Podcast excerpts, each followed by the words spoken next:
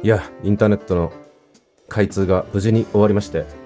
これでようやく新しい環境で収録ができるということで、喜びさんでの収録でございます。ということで、いや、皆さん、ごきげんよう、のきまもるです。うーん、いや、インターネットの開通はこんな大変だと思いませんでしたね。ただですね、ちょっとこの新しい環境、前回の配信でもね、ちょこっとお話ししたんですが、部屋がね、なんていうんですか、物がない部屋なんでね、すごい音が反響してきちゃうんですよ。今この、僕はね、話しながら自分の声をイヤホンで聞きながらね、話してるんですけど、この声の中には結構ね、反響音が含まれるような気がする。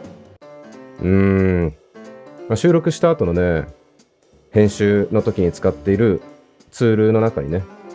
この反響音を抑えてくれるツールがあるので、それがどのぐらい働いてくれるかなっていうところだったりするんですが、うん。皆さんの耳にね、それなりに心地のいい音がお届けできてるといいなと思いつつ、実は前回の収録がですね、どうやら第30回というところだったようで、うん、まあ別にね、数字は何の意味も持たないというか、だから何ってわけじゃないんですが、まあでもね、新しい環境に移って、で、かつまあ数字もね、それなりにキリがいいということで、ちょっとね、改めてこの配信についてね、自分としての整理みたいなものを改めてしてみまして、うん、その辺のお話をしていこうかなというのが本日でございます。まあそんな具合で、この配信は新しい知識や経験を楽しみながら、たまに少しだけ過去を振り返ってみたりして、人生をちょっとずつ前に進めようとする、のきまもるの、そんな日常の記録でございます。ということで、本日もお付き合いのほどよろしくお願いいたします。のきまもるプレゼンツ好奇心くすぐらレイディオはい。なんて言うんでしょう、この枕工場っていうんですか、まあ、この配信はみたいなのね。うん、前からつけようと思ってたんですが、いい機会だったので、ちょっとね、考えてみました。うん。で、まあね、まあそこにもね、結構気持ちを込めた部分があったりもするんですが、まあ改めて、この好奇心くすぐらレイディオというね、名前を付けた配信についてなんですが、まあもちろんですね、この聞いていただいているね、皆さんの好奇心をくすぐりたいという思いもありつつ、実際はですね、まあ僕自身がね、好奇心をくすぐられていたい、まあそうやって生きていたいという、まあ僕自身への思いみたいなところも含まれているというのが、まあポイントなんですよね。まあ実際のところですね、まあ、その、この配信をね、聞いてくださった方がどう感じるかみたいなことにはですね、まあ、さほど興味がないという言い方はちょっと語弊があるかもしれないですが、まあね、どうせなら楽しんでいただきたいとはもちろんね、思うんですけど、まあ受け手の方がね、どう感じるかっていうのはね、こっちが考える、まあその作り手としてね、考えるっていうのはね、なんかどこかね、好きじゃないというか、なんか言っちゃうとちょっと失礼なんじゃないかとまでね、思ってたりするんですよ。うん。まあなので、日常の記録っていうね、表現にはその辺の思いもあったりとかね。うん。まあなので、聞いてくださってる方がね、いらっしゃるなら、うん。そしてかつ、まあ楽しんでくださってるんだとするならばね、まあせめてね、ある種のこう、誓いを立てようというか、そんな気持ちがあったりするんですよね。なので、まあその、好奇心をね、くすぐられて生きていこうという思いみたいなものは、なんでしょうね、油断してるとね、ちょっとこう、怠りがちになってしまうというか、うん、結構大変なこともあるというかね、新しいことを知ろうとする姿勢みたいなこととかね、なんかこう挑戦してみようという姿勢とかね、そういうものがないと、うん、実現しないんじゃないかなとかって思ったりしてるわけです。まあ実際はね、多分因果関係が逆というか、うん、好奇心が強いから、そういう行動をね、取っていくんだっていう話だとは思うんですけど、うん、油断してるとついついね、怠惰になっちゃうじゃないですか。僕は結構ね、怠惰なタイプの人間だなと、まあ自分では思ってるんですけど、うん、そうならないようにね。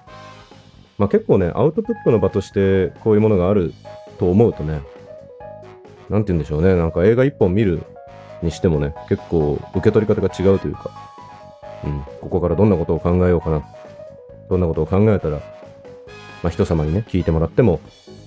まあ損をさせないようなね、まあ少しでも何かまあ、気づきにつながるような話ができるだろうかなとかって思ったりしてね。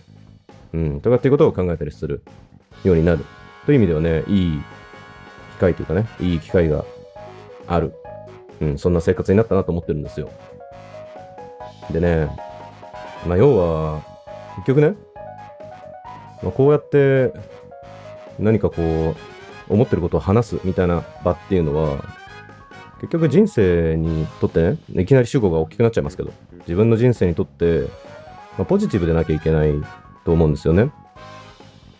うん、って考えた時に、まあ、人生とはっていう感じの話になっちゃうんですけど、まあ別にね、まあ、僕もまだ30半ばなので、人生とはなんて語れるほど大したね、経験はしてないですし、うん、人様に胸を張っているようなことはね、大したことはないんですけど、それでもね、やっぱり、まあ、常々生きているからには人生とはということを考えながら生きていたいと思って、あえてね、大きい主語を使いますけど、うん、僕にとって人生を前に進めるっていうのは、うんまあ、極端に言ってしまえばほんの少しでもね自分のことを満足させることだと思ってるんですよ。うんなんかこう自分勝手に聞こえちゃうかもしれないんですけど、まあ、もちろんねこう人を助けられたらもしくはその人を満足させられたらそれは素敵だと思うだし、まあ、それには諦めずにね努力をしようと思ってるんですけどでも結局自分の人生をねマネジメントできるのは自分だけだと思ってるんですね誰も代わりに戦ってくれるわけでもなければ、誰も代わりに苦しんでくれるわけでもないと思っている。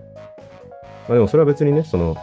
悲しいこととか寂しいことじゃなくて、だからこそ人は交わって支え合うんだと思ってるんですよ。うん、なんかこうね、楽しいことは分かち合って、何かこう、救われるようなね、ヒントにつながるようなことがあれば、うん、惜しみなく差し出し合っていけばいいと思うんですよね。うん、なので、まあ、このね、音声配信、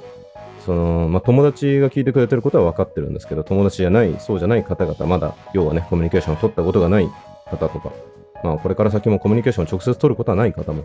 もしかすると聞いてくださっているかもしれないと思っているんですが、うん。まあ、何にせよね、僕が差し出せるものは差し出そうと。それがもしね、役に立つんだったら嬉しいことだし、まあ、役に立たないとしてもね、うん、まあ、どこでどう聞いてくるかわかんないなというのが、音声配信というかこういうね、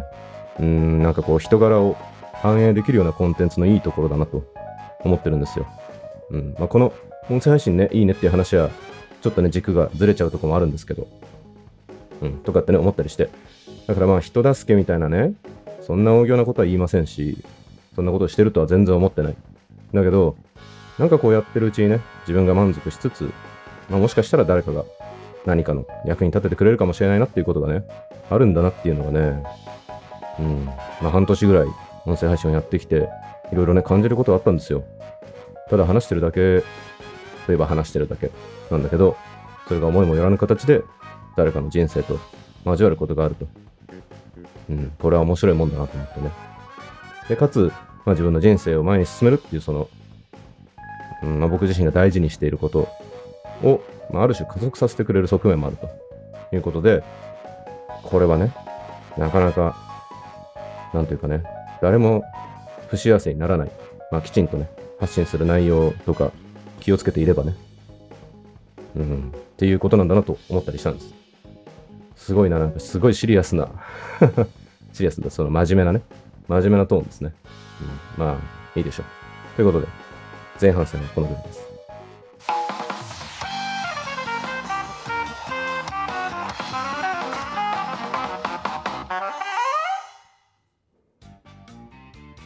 まあ、結局のところですね、その、まあね、社会性生物である人として生きているからこそ、まあ、誰かに何かをね、差し出せるものは差し出そう。それでいて、自分の人生は満足度を少しずつ上げていこうと思ってるわけなんですが、ただね、まあその結局人とつながるってことを考えると、まあ、やっぱり自分が持っているね、その、まあみんなね、みんなそれぞれいいところを活かし合って、交わっていきたいじゃないですか。つながっていきたいじゃないですか。ってなった時に、じゃあ自分ってどうなんだろうってことをね、客観的に見ると、結構ね、特徴的だなと思うのは、まさにね、その好奇心の強さみたいなところだなと思ったんですよね。まあ、これはその音声配信をね、始めていくタイミング。まあ、僕もね、音声配信なんてやったことなかったんで、ましてそのインターネット上で、ね、何かを発信するってことすらまともにやったことはなかったわけですよ。うん。っていう中で音声配信をやろうと。なんか、なんでしょうね、思い立ったんですよね。で、一番最初に音声配信を始めたときに、何をやったらいいかわからないものだから、まあ、とにかく何をやったらいいか見えてくるだろうということで、ひとまずその時の配信でね、使っていたシリーズ名として、レイメイ・レイディオという名前をつけてやってたんですね。なので、僕自身が音声配信をやる中で、まあ、何か気づきを得るための時間として、一番最初の音声配信を始めた黎明期として、まあその変化をね、楽しんでいただければということで、まあコンテンツなんだか何なんだかわかんないけど、まあそんなおしゃべりをしてたんです。っていう中で、まあいろいろ見えてきて、うん。まあこれは人と繋がる中で自分の持っている特徴みたいなものをきちんと使っていくことが何かにね、繋がりうるんだなと思ったんですね。なので、まあ、この好奇心くすぐらレイディオという名前はですね、まあ、このポッドキャストとして、え、ー、と、配信を始める前からですね、実はいくつか何回かね、使ったことがあったんです。で、ま、いろいろ考えた末に、あ、これをきちんとメインのコンテンツとして、まあ、日常の記録として使える言葉じゃないかということで使うようになったんですね。まあ、なので、うん、まあ、僕自身は好奇心がま強く、新しいものとか、新しい経験とかに触れて、新しい世界が広がっていくってことが楽しいと感じる。で、どうやらですね、心理学のね、性格分類のビッグファイブってのがあるじゃないですか。あの、外向性、協調性みたいなですね。っていう中には、その好奇心はね、この開放性というところに含まれているらしい。で、このビッグファイブってのはですね、まあ、その、生まれ持った、まあ、遺伝的なね、その人の持った気質みたいなところと、人生経験という、まあ、環境というね、まあ、大きく2つの要因で決まってくるところが大きい。まあ、ある程度ね、人生を経ていくうちに変化することもありつつ、だんだん年齢が過ぎていくと変化させることは難しかったりもするとかっていうことが、まあ、言われてるらしいです。まあ、諸説あるというか、その賛否両論あるような分類の仕方だったりもするらしいんですが、まあ、かなりね、その人間の性格みたいな、性質みたいなところを特徴的に捉えてるということで、まあ、一定程度以上に信頼されているような性格分類の方法らしいですが、うんまあ、つまりですね、人それぞれらしいと。そう。いや、僕はね、この好奇心って、なんていうか、自分が強い。まあみんなね、自分のことをある種のスタンダードだと思うじゃないですか。だからみんなそりゃ、新しいものには興味があるでしょって思ってたんですけど、まあもちろんね、社会に出ていろんな人と付き合っていくうちに、まあどうやらこれは違うらしいぞということにも、まあ、薄々気づいていた。で、かつ SNS の世界に入って、SNS の世界はね、その、まあ、僕はそれなりにいろんな世界を見てきたつもりではあったんですけど、それでもやっぱりかなり偏った部分を見ていたなと思い知らされたぐらいに、まあ、ものすごいいろいろな人々がいる。まあ、当然ですけどね。うん。どうやら、みんながみんな新しいものとか、新しいことが好きってわけでもないらしいということに、まあ、改めて気づかされる。であれば、まあ、これはね、僕の特徴だろうと。別にそのね、好奇心が強いことがね、いいとか悪いとかっていうことは別に全然思ってないんですよ。うん。新しいことに触れていくことそのものがね、いいことかどうかっていうのはもう、その相性というかね、その人の持ってる気質とかの相性によりますから。うん。なので、どっちがいいとかっていうこと、どっちが優れてるとかっていうことは全く思ってないです。うん。なんだけど、まあ、どうやら僕はここの特徴が強いらしいぞということに改めて気がついたと。で、かつですね、その、人それぞれなら、まあ、つまりはね、その、合う人、フィットする人ってのも、当然限られてるってことですよね。まあ、これはもう皆さんの生活の中で当然分かってる。僕も人生経験的に分かってる。全員と仲良くできるわけがない。うん。だし、まあそもそも僕はね、あんまりその、広い交友みたいなのにはね、興味はあんまないんですよね。人生通して。まあそれは、さっきのビッグファイブで言うなら外交性ってとこだと思うんですけど、うん。あんまり僕は外交性は高くないんですね。で、かつですね、その今のウェブ周りというかね、アクセス数、まあその、ほとんどの経済がね、規模の経済に乗ってる状態ですので、うん。まあだからこそ、ウェブ周りはね、特にそのデジタル的な領域として、どのぐらい人に見られたかみたいなことが定量化できるというところが強みの一つではあるわけですが、まあ、ちょっとそこにね、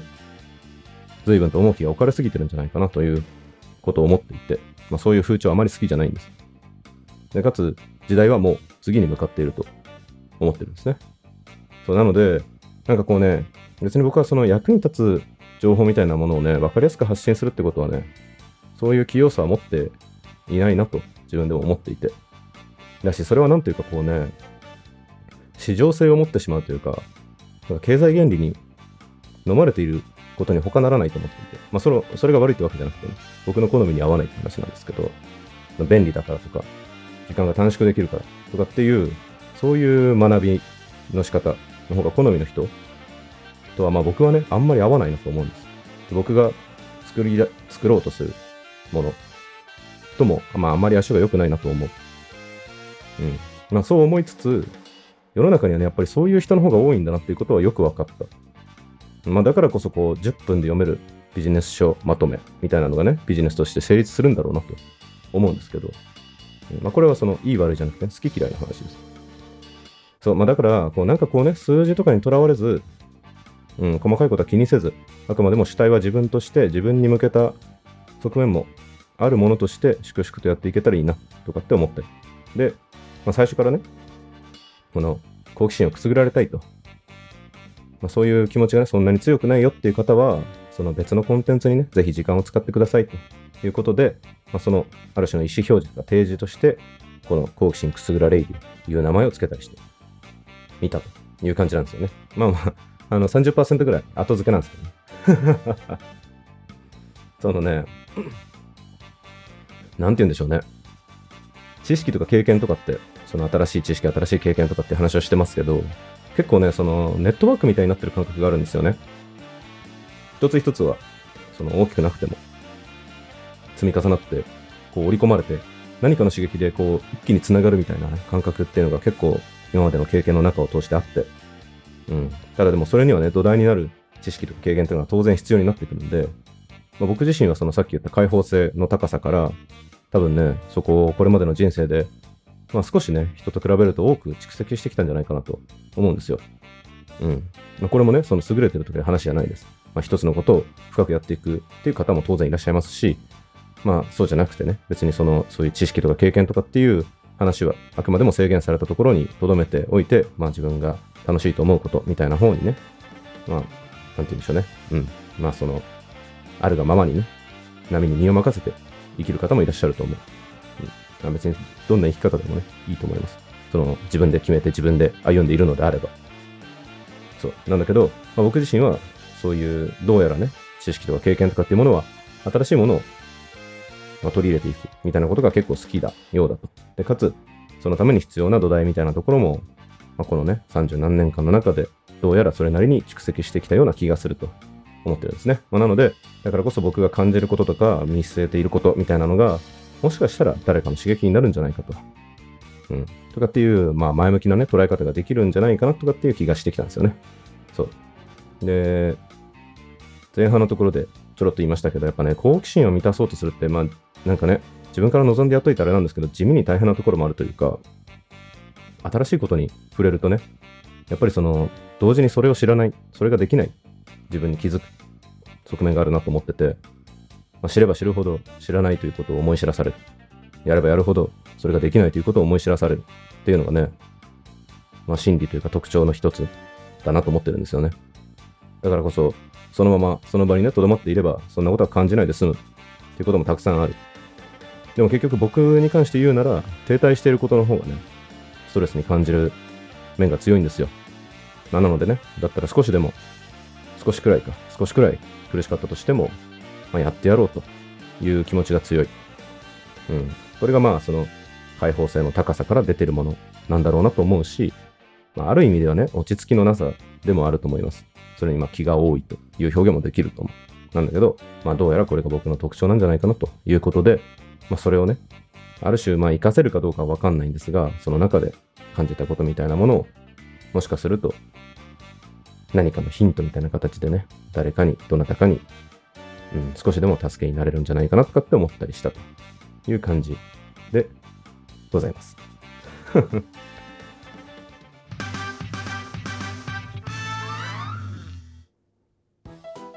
なんだかいつになくね、まとまりのない話をしちゃったなと思うんですけどね。ごめんなさいね。うん、大丈夫かな。まあね、この音声配信ってね、僕自身はね、やり始めてから感じたのはね、聞かれないってことは本当にいいなと思って。うん。なんかね、速度が遅いっていうんですかね。テキストだとね、こう、さらっと飛ばし読みとかもできるじゃないですか。まあ、なので、ね、消費するのにエネルギーもかからないし、受け手の方にとってはね、ある種フレンドリーな、その、コンテンツの一つのスタイルだと思うんですよね。でも、その分ちょっとね、早すぎるというか、うん、僕はちょっとね、もう少し感じたこととかを、なんだろうね、噛み砕いて、咀嚼して、消化して、自分のものにしていくのにちょっと時間かかるんですよね。なので、うん、こういう音声配信みたいな、あんまりね、だらだら話すの良くないなとは思いながら話してるんですけど、うん、それまでにいろんなことを考えたことをね、まあ、ある種まとめながら話していくっていうこのスタイルは結構気に入っている。うん。まあ、その、誰とも知らない人のね、おしゃべりをそうそう聞こうとしないじゃないですか。うん。だし、その、飛ばしてしまうと分かんないことがあるんで、どうしても頭からね、聞いていくっていうことが多いと思うし、聞いててなんか違うなと思えば、多分、まあ離脱するというかね、うん。まあ再生を止めてしまうということも当然あると思う。でもね、それがいいと思う。そう。その分、そのね、なん、なんて言うんでしょう。続けて聞いてくださってる方っていうのは、まあ、何か納得して聞いてくださってるということに他ならないと思うんですよね。動画配信みたいにビジュアルに訴えかける情報があるわけでもない。